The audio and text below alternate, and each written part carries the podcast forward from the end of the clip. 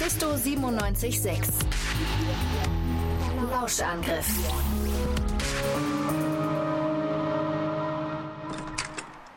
Autsch! Aua! Ah! Oh! Scher dich zum Teufel, du garstiges kleines Biest. In diesem ehrenwerten Haus ist kein Platz für ein Monster unter unserem Bett. Troll dich fort! Verdammt, verdammt, verdammt! Ja! Es ist zum Wollmäusemelken. Warum kann ich nicht vorsichtiger sein? Warum habe ich es so schwer? Was haben die Menschen gegen ein Monster unter ihrem Bett? Ich tue ihnen doch gar nichts. Ich will nur ein Bett überm Kopf. Ja, wenn ich nur nicht so ein Tollpatsch wäre.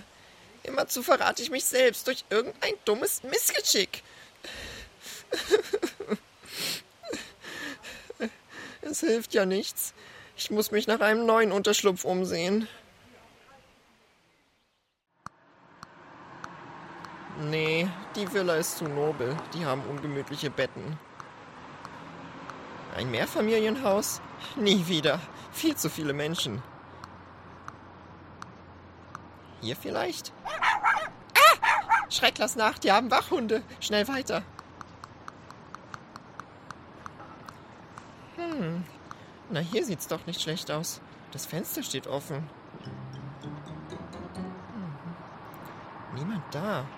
Aber ein schickes Bett mit viel Platz drunter. Dann wollen wir mal. Und. Au! Ich Idiot! Ein Kätzchen. Heilige Mottenkugel, da sitzt ja doch einer in der Ecke. Wie konnte ich den übersehen? Raus hier! Ein Kätzchen in der Toskana. Vögel. Oh, Anneliese, die Wäsche. Was für ein herrlich warmer Regen. Böller, hui! Nanu? Hat er mich gar nicht bemerkt? Der Alte merkt schon seit Jahren nichts mehr. Yes! Warum so schreckhaft? Wobei es mir schon schmeichelt. Ich bin offenbar so gut, dass selbst Monsterkollegen mich gruselig finden. Äh, nein, ich war nur, ähm, äh, der Alte merkt nichts mehr, sagst du? Wie traurig. Wieso traurig? Ist doch urkomisch. Noch lustiger ist es nur nachts. Die perfekte Zeit, mich aus dem Schrank zu schleichen und meine Späßchen mit ihm zu treiben. Dann quäle ich ihn, beiße in seine Zehen, bis er winselt, drehe seine Finger um, gerade so weit, dass sie nicht brechen. Ich packe seinen Hals und würge ihn und kitzle das letzte bisschen Verstand heraus, das der alte Sack noch hat. ja, genau. Gruselig. Wie auch immer. Was führt dich hierher? Ich suche eine neue Bleibe. Es ist mir etwas peinlich, aber ich bin in meinen letzten Verstecken immer wieder entdeckt worden. Oh, mein Beileid. Aber sorry, in meinem Schrank ist kein Platz mehr. Ach, weißt du, ich bin ähm, eh mehr so der Bettentyp. Oh, was? Du bist ein Bettenmonster und trotzdem mehrfach entdeckt worden? In Schränke wird zehnmal häufiger geschaut als unter Betten und ich wohne hier schon seit Äonen unbehelligt. Was bist du denn für ein Versager? Äh, ich äh, versa äh, also. Wenn ich du wäre, würde ich mich jetzt ganz schnell verstecken.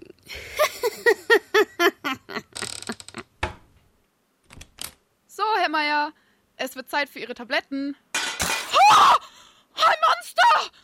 Holz vom Dreck! Ganz recht! Weg mit dir, du Ungeheuer! Schockschwere Not! Hat dieses. Die, dieses Ding Ihnen etwas angetan, Herr Meier? Hut ab, Frau Dirigentin. Eine entzückende Porzellansammlung haben Sie da.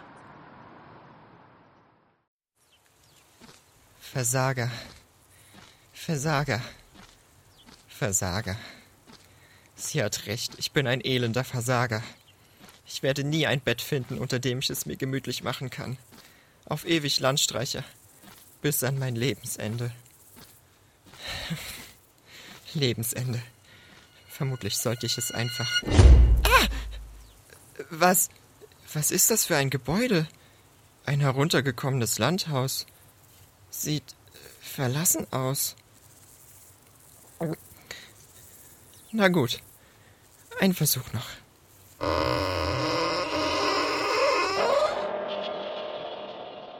Leise jetzt.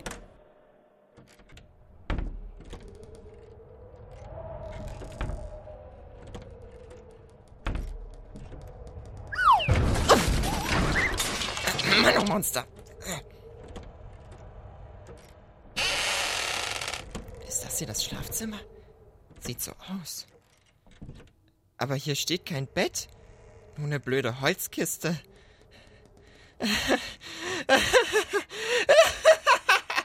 Natürlich!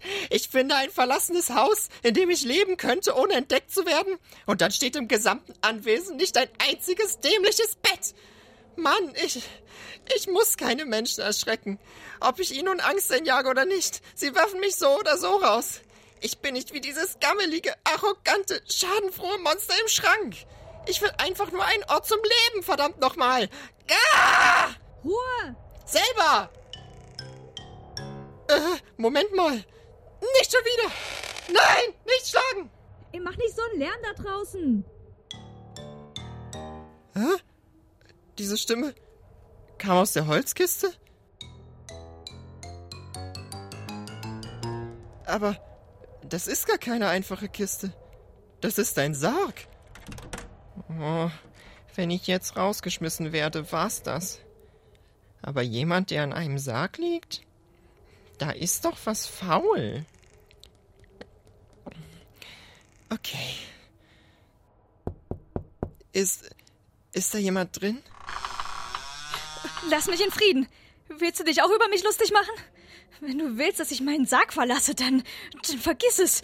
Ich bleib hier drin. Ihr, ihr Gören habt mich so weit getrieben. Wie bitte? Wovon redest du? Du, ah! Tra- Tragt ihr jetzt schon Kostüme, um mich zu erschrecken? Ey, das ist kein Kostüm. Ich bin ein Monster. Ein Monster? Oh, hätte ich doch nur nichts gesagt. Äh, Dieses Fell.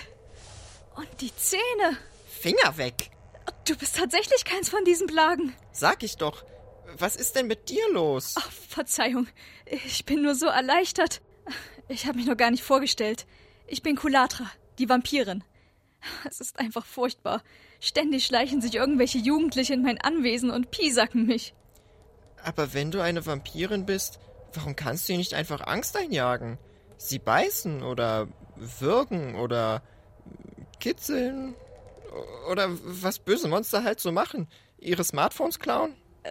Smartphones? Was? Äh, Naja, egal. Ich ernähre mich ausschließlich von Blutorangen. Davon haben sie Wind bekommen und deshalb lachen sie mich auch aus. Meine Diät hat den nicht zu unterschätzenden Vorteil, dass ich keine Probleme mit Sonnenlicht habe. Dass Vampire in der Sonne verbrennen, ist nämlich die Gottesstrafe dafür, wenn sie Menschenblut trinken. Menschenblut schmeckt nicht schlecht und bringt unsere Sinne in Wallung. Aber ach, dem markerschütternden Gekreische und dem Gestank von Angstschweiß konnte ich noch nie etwas abgewinnen.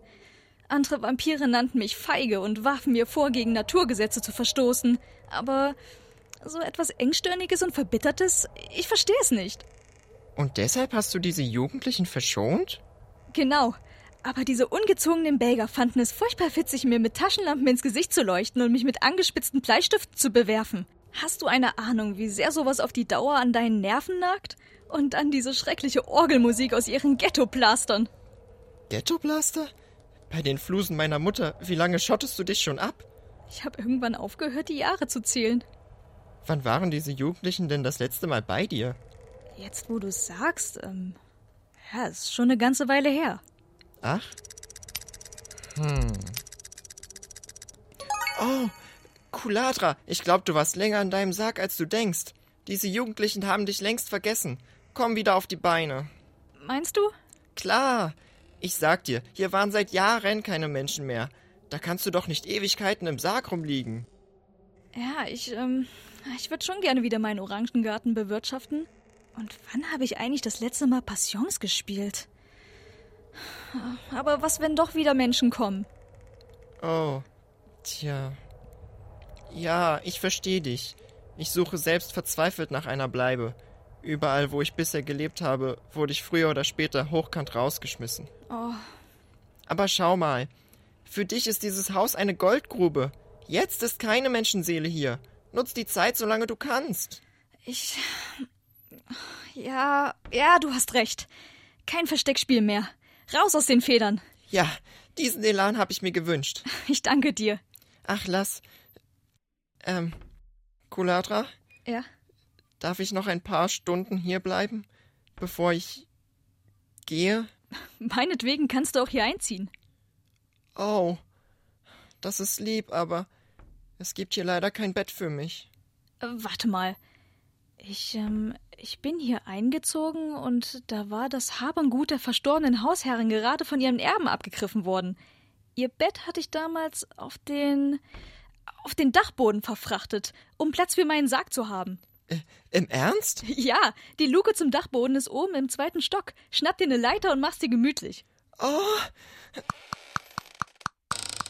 Kuladra. Vielen Dank.